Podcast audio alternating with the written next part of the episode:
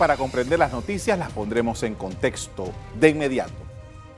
En la década del 60, Panamá inició el proceso de planificar el desarrollo del país y a diseñar los eventuales motores de la economía, sacando provecho de la posición geográfica. Con el régimen militar en el poder se pusieron a andar un conjunto de proyectos que cambiaron totalmente la forma como funcionaba la economía panameña desde los inicios de la era republicana.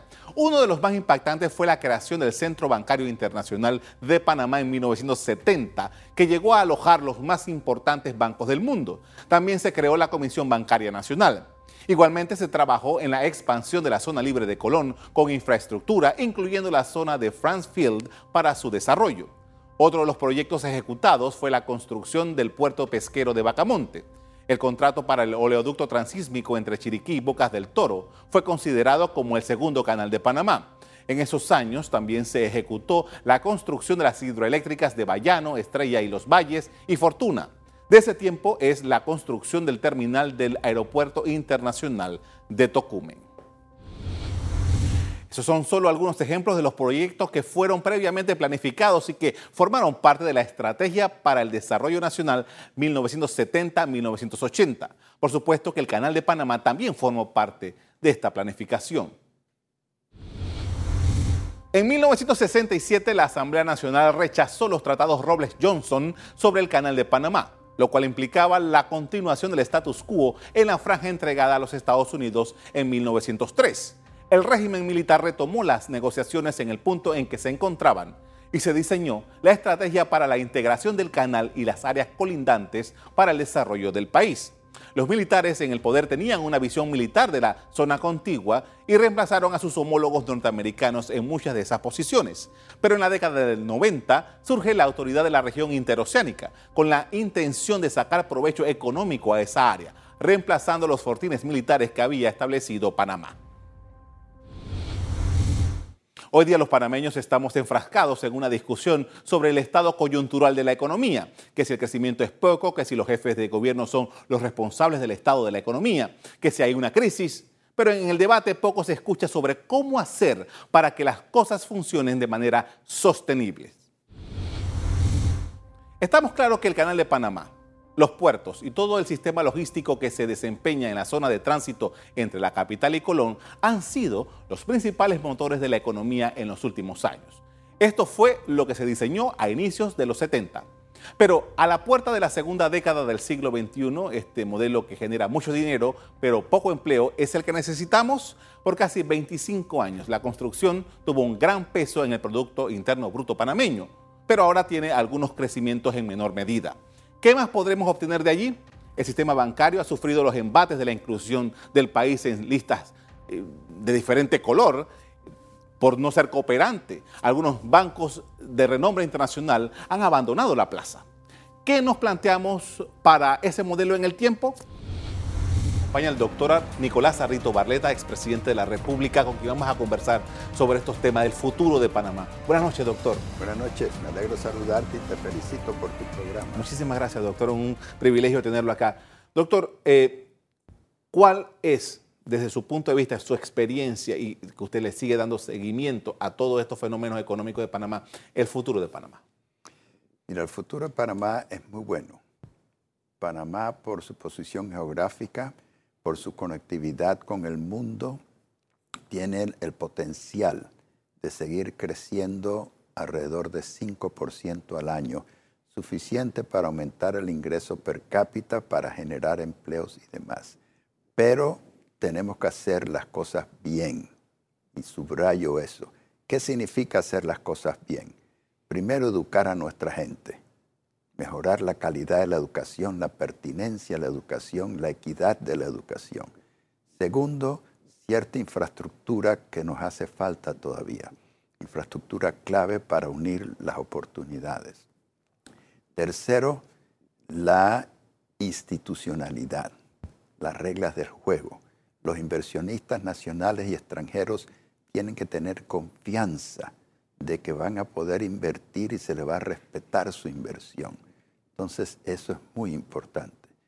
Cuarto, una administración pública eficiente, que la tramitación de papeles, de permisos y todas esas cosas no demoren la cosas. Una, una administración pública más profesional. Quinto, combatir la pobreza. Aunque hemos bajado la pobreza de 40% a 20%, todavía eso es demasiado. Y tenemos que atacar la pobreza para incorporar a los marginados al desarrollo nacional.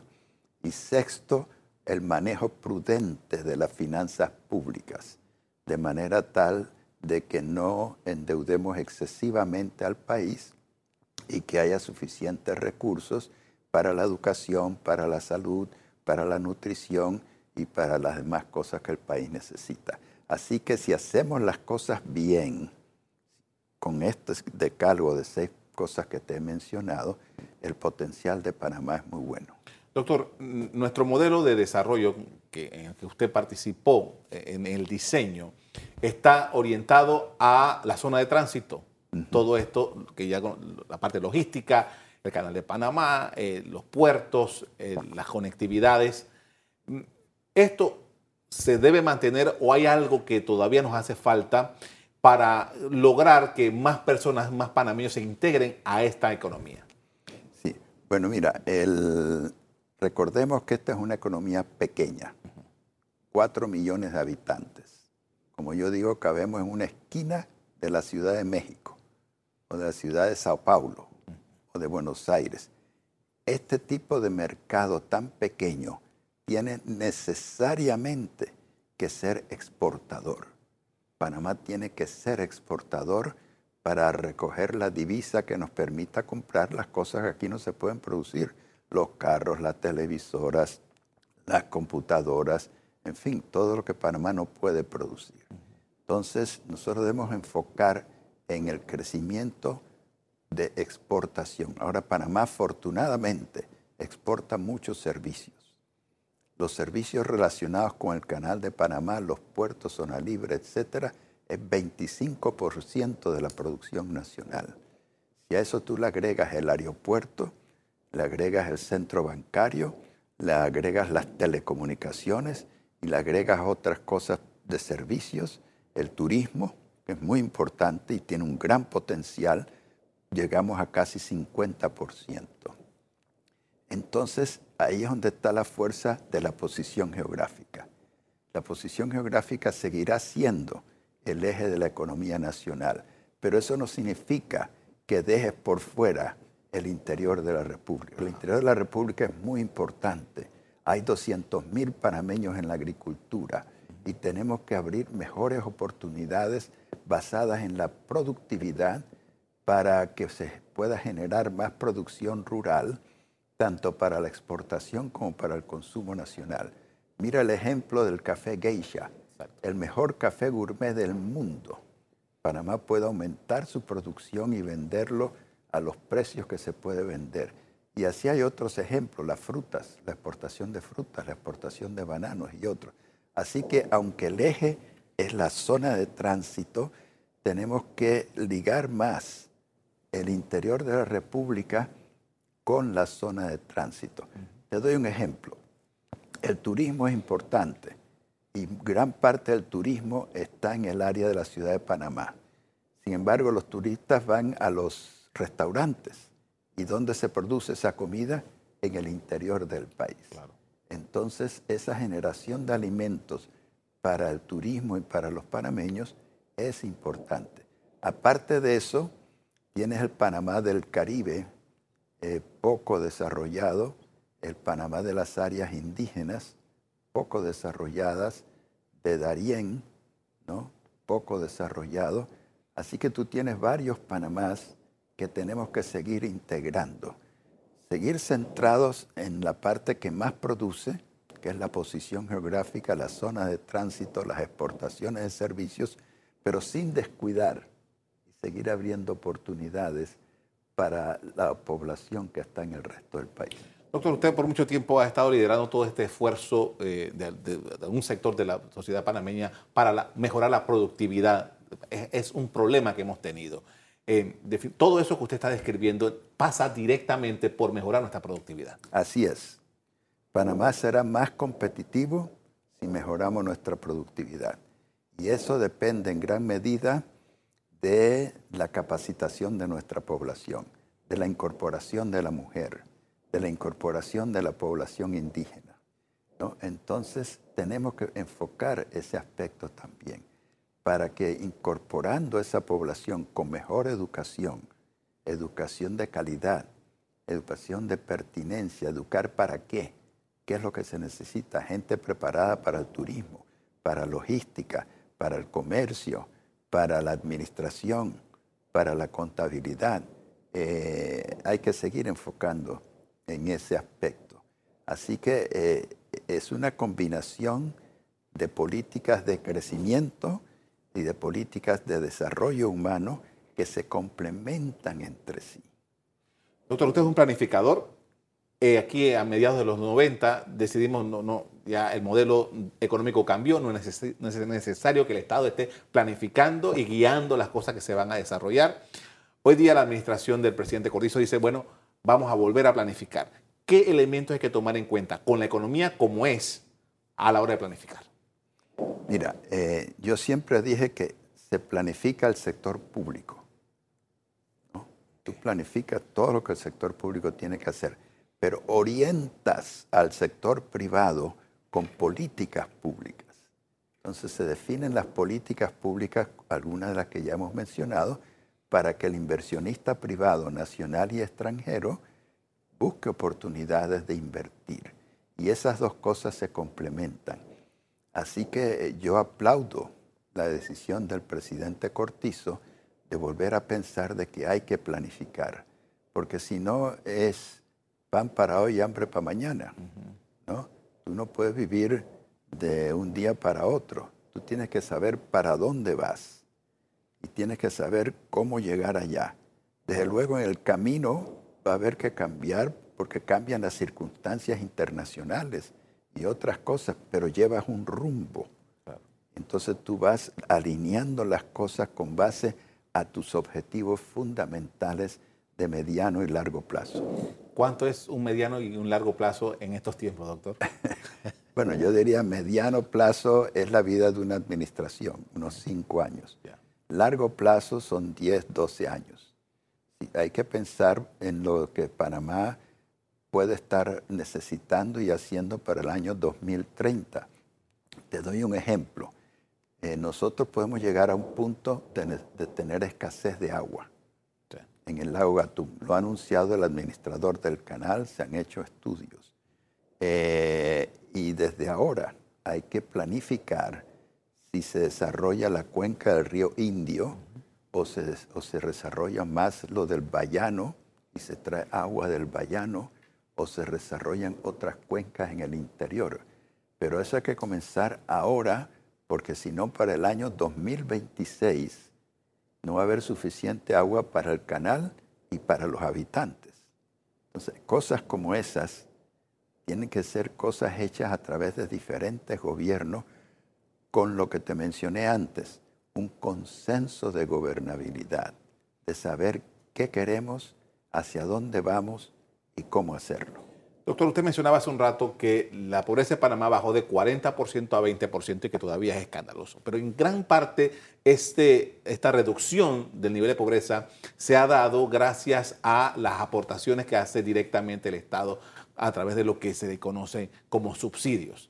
Y muchos expertos dicen, bueno, pero esto no es sostenible en el tiempo. ¿Qué tenemos que hacer para cambiar ese modo, esa, esa forma? Bueno, mira, la principal contribución a que baje la pobreza ha sido la generación de empleos. Y la generación de empleos se logra con el crecimiento económico. Eh, aparte de eso, la inversión en el ser humano. ¿no? Es preparar a la gente para que se valgan con su dignidad, por sus propios talentos y desarrollarse e incorporarse. Así que los dos van de la mano el crecimiento para generar los empleos, porque el desempleo es la principal causa de pobreza, ¿verdad? Sobre todo tomando en cuenta la incorporación de los jóvenes.